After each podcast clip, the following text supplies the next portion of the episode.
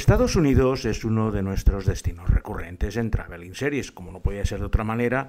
teniendo en cuenta el elevadísimo volumen de series que producen, que además lo hacen muy esparcidos por toda la geografía. En anteriores programas hemos recorrido Oregón, Kentucky, incluso los Cayos de Florida, pero hoy vamos a hacer un viaje bastante especial hacia uno de esos lugares mágicos que hemos visto en series de televisión bastante conocidas,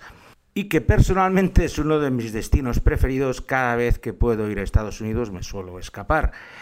Antes de entrar en materia, como siempre, nuestras recomendaciones gastronómicas, que hoy van a empezar tomándonos una jambalaya, el plato más interesante de la zona, que podríamos definir como un arroz con cosas para no ofender a nuestros seguidores valencianos, pero allí que tienen bastante más morro para estas cosas, lo denominan como la paella Cajun. Y para beber no podíamos beber algo que no fuera un Sazerac, el cóctel típico de Luisiana, porque hoy nos vamos de viaje con Traveling Series con Lorenzo Mequino a los Bayous de Luisiana.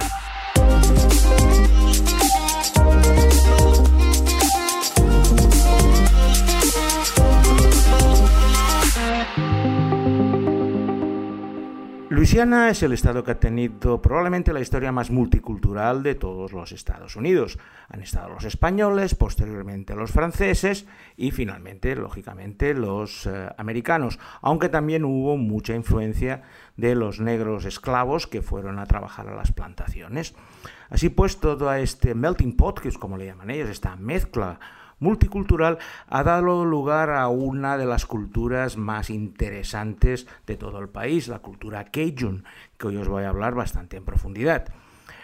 Hoy no vamos a visitar Nueva Orleans, que es la ciudad que todos conocéis, porque Nueva Orleans se merece un capítulo aparte y he preferido centrarme más en esas marismas, esos eh, lagos interiores,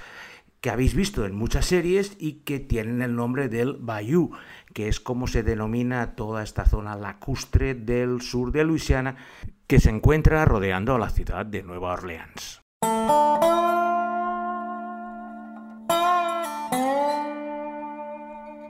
Nueva Orleans es el inicio de nuestro viaje, pero únicamente el aeropuerto, puesto que cogeremos el coche que tenemos alquilado y cogeremos la autopista en dirección a Baton Rouge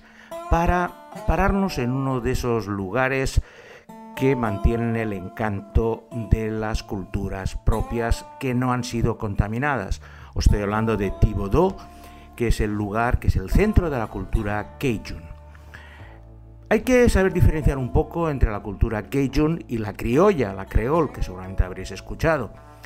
Básicamente la cultura criol es la de Nueva Orleans, la de la ciudad, y la cultura Cajun es la de rural. Esta palabra Cajun viene de los franceses que estaban viviendo en Canadá, en las provincias marítimas de Canadá, lo que se denominaba la Acadia, y fueron expulsados por los británicos cuando ocuparon estas provincias y emigraron a esta parte del sur de Luisiana, un lugar insalubre lleno de marismas donde nadie quería vivir. Trajeron su idioma, trajeron sus costumbres, trajeron sus comidas y al ser un grupo muy, muy aislado que vivía casi al margen de todo el resto del estado, han podido mantener sus tradiciones hasta ahora. La comida Cajun es muy similar a la criolla, pero hay una gran diferencia para que lo podáis diferenciar, que ellos no usan tomates. No tenían y entonces toda su comida, el jambalaya, los gumbos, todas las cosas que cocinan son con las verduras, principalmente ocra, que son las que tienen en la zona. Otra de las características principales de esta zona de Thibodeau, que es el centro de la cultura Cajun, es la gran cantidad de plantaciones de caña de azúcar que tenemos. Y en una de estas plantaciones de caña de azúcar es donde se desarrolla la primera serie que os vamos a comentar hoy. Y se trata de Queen Sugar. She should keep her bleeding heart politics to herself. Where did you get all this money from? Got something new coming in. I ain't about to do that. You just getting warmed up. He hasn't been truthful about a single thing. You know nothing about it. We have a warrant to search your property. I ain't doing this no more. Queen Sugar es la historia de tres hermanos que heredan una enorme plantación de caña de azúcar al morir su padre. Los tres hermanos tenían vidas muy diferentes. Por un lado tenemos a Nova, que es una gran periodista y una activista de Nueva Orleans. Charlie, una mujer que está casada con una estrella de la NBA de la que acaba de divorciarse. Y su hermano Ralph Angel, un padre soltero que está entrando y saliendo de prisión y que no acaba de encontrar un trabajo estable en su vida.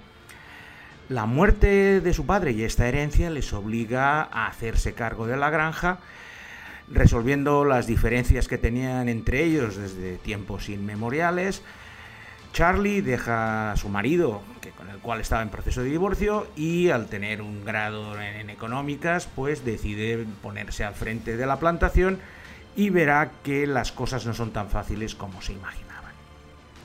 Queen Sugar es una magnífica serie pero que todavía no ha tenido la suerte de ser comprada por ninguna de las innumerables cadenas que tenemos en nuestro país. Y ya llevan cuatro temporadas en antena y, es, ha sido ya renovada para una quinta. Las razones las vais a entender rápidamente. La serie fue creada por dos de las mujeres más poderosas negras de Estados Unidos. Oprah Winfrey, que la emite en su cadena OWN, y sobre todo Ava DuVernay que tras realizar la película Selma, en la cual estaba coproducida por Oprah Winfrey, ella le propuso que hiciera alguna serie para su cadena. Ava DuVernay, habéis visto hace poco Wendy Seas, una serie de Netflix que ha, que ha estado nominada a casi todos los premios y ganó el, el Emmy al mejor actor para Jarrell Jerome, y es una mujer muy implicada en el activismo negro y en intentar sacar a las mujeres negras del ostracismo en el que se encuentran. La serie la podemos resumir como un drama costumbrista familiar bastante intenso donde las mujeres pueden demostrar que son tan válidas como los hombres en una zona donde ser mujer y negra es una de las escalas más bajas de la sociedad, pero las dos hermanas, tanto Nova como Charlie, se empeñan en demostrar lo contrario y no dudan en enfrentarse a todo el mundo.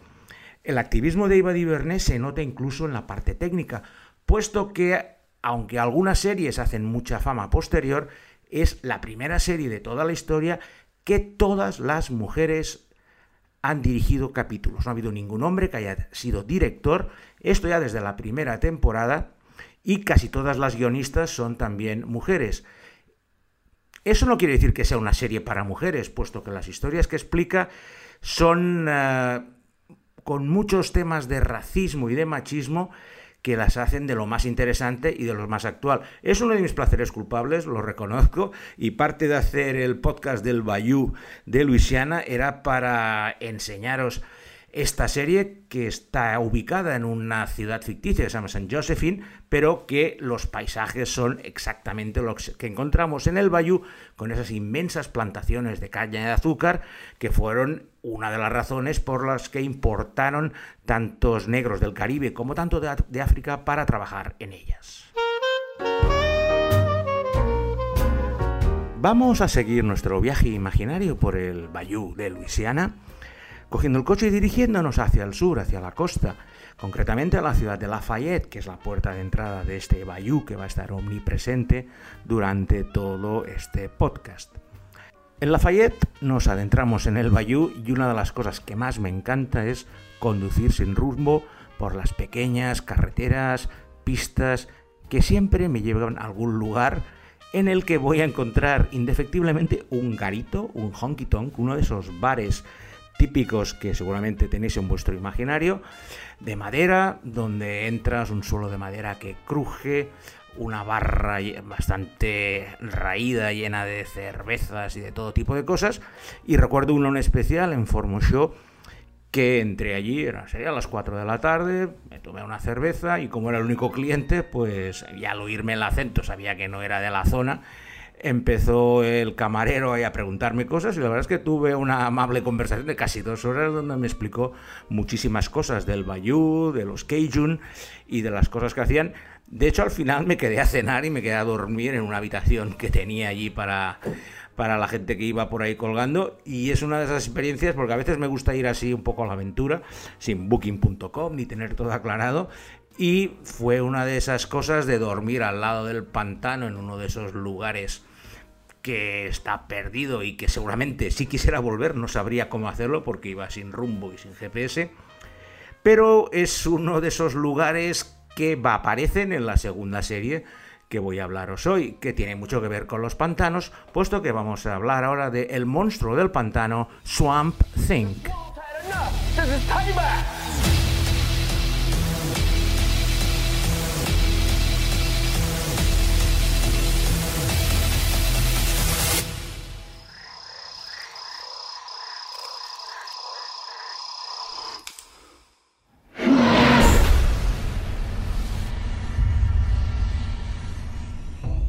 Swamp Thing es la segunda adaptación televisiva de un conocido cómic de la escudería DC, que ya fue adaptada con bastante poca fortuna, debo añadir, hacia mediados de los 90, y que ahora con la eclosión del nuevo canal específico de DC,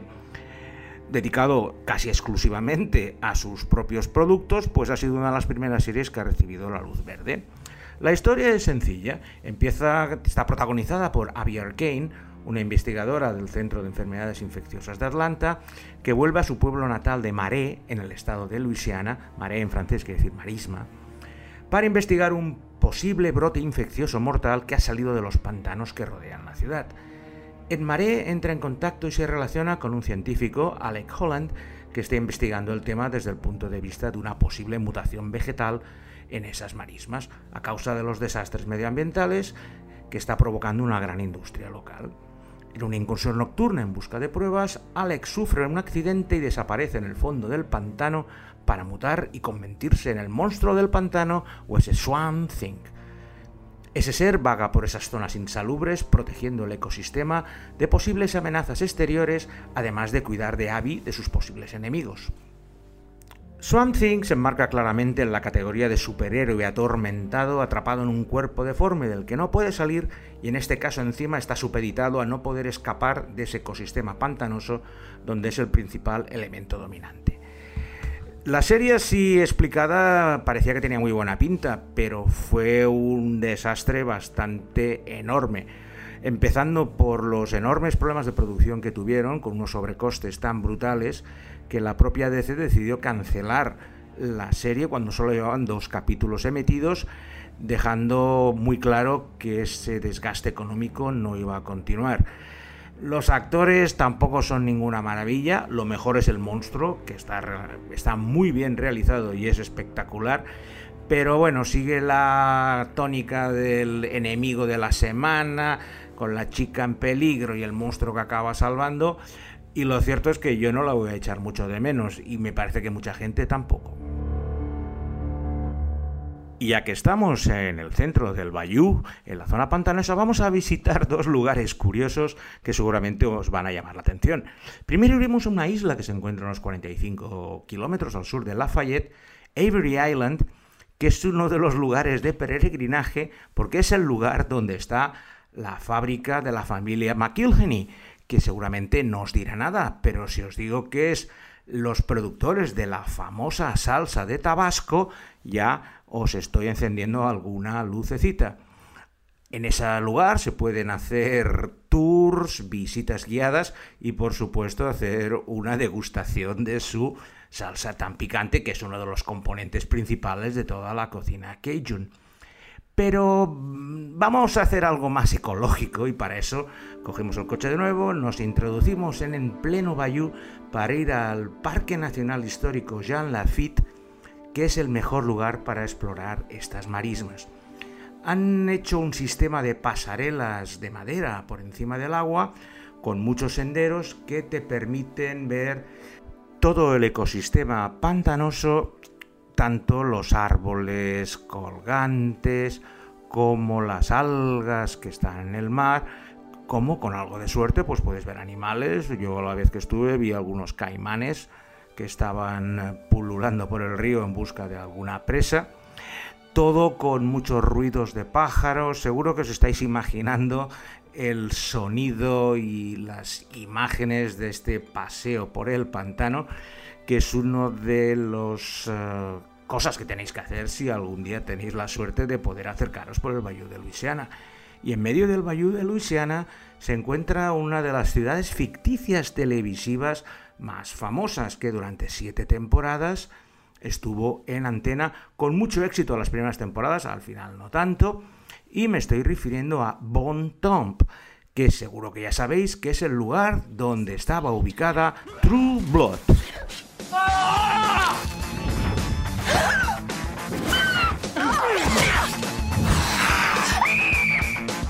are you? I told you.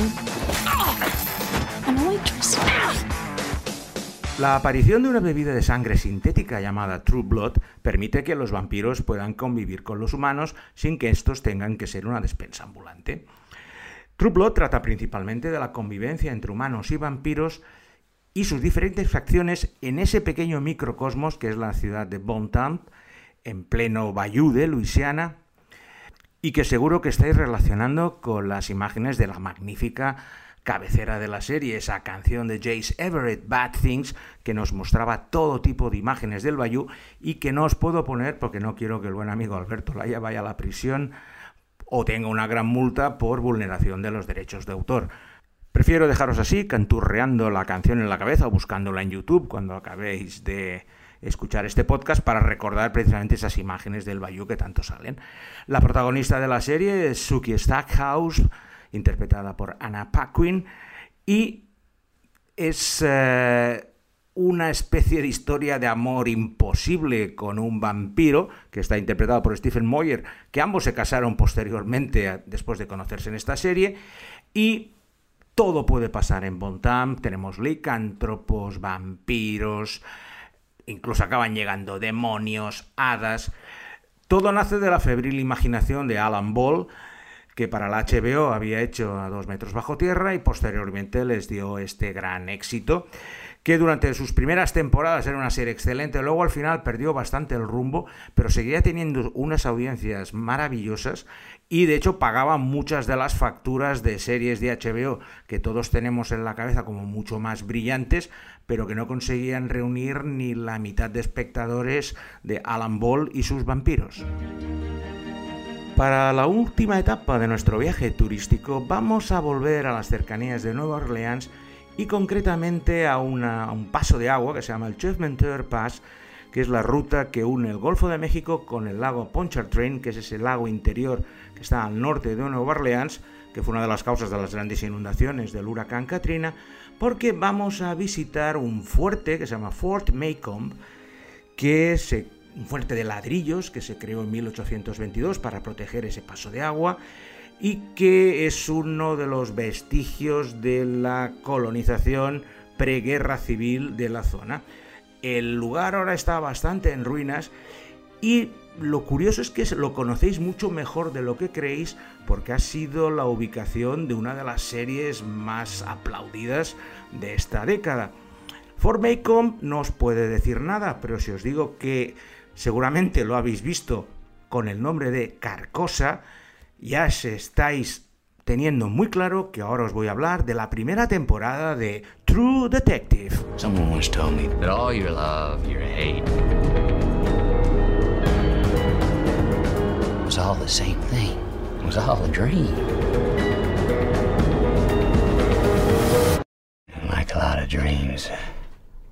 there's a monster at the end of it. La historia de True Detective, la primera temporada, se centra en dos detectives, Martin Hart y Rusty Cole, que se encargan en 1995 de la investigación del asesinato de una prostituta en extrañas circunstancias en las marismas del Bayou de Luisiana. Esa historia presenta ramificaciones de todo tipo que se prolongan en el tiempo hasta 2012, donde ambos detectives son entrevistados en referencia al caso cuando su, su relación personal se ha deteriorado completamente. True Detective trabaja con continuos saltos temporales, pero pronto nos vamos a dar cuenta que el asesinato y la investigación del crimen queda en un segundo plano frente al desarrollo de los personajes, interpretados por dos grandes actores como Matthew McConaughey y Woody Harrelson, tanto en el plano personal como sobre todo en su relación entre ellos. Las imágenes más icónicas de la serie son con nuestros dos detectives de la policía de Luisiana conduciendo por esas enormes llanuras del estado y discutiendo de lo humano y de lo divino en largos diálogos que fueron la marca de su escritor Nick Pizzolato, que fue famosísimo durante un tiempo, aunque todo lo que ha hecho después ha estado marcado por ese gran éxito y sobre todo por la estética de su director Cory Fukunaga, que realizó algunas virguerías visuales, incluyendo ese famoso plano secuencia de 7 minutos que todos recordáis, que hizo de True Detective la mejor serie de la historia en el momento que la emitieron. Luego, con las otras temporadas, lo cierto es que ese superlativo que tanta gente le ponía de forma tan alegre, fueron rebajando y ahora dudo mucho que lo revisaran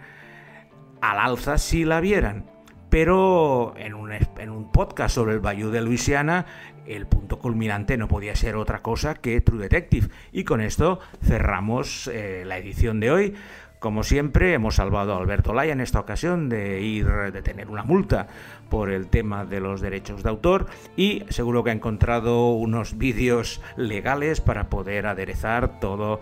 este parlamentario que he hecho en el podcast. Nada más, daros las gracias de nuevo y despedirme para la próxima semana en una nueva edición de Traveling Series con Lorenzo Mejino.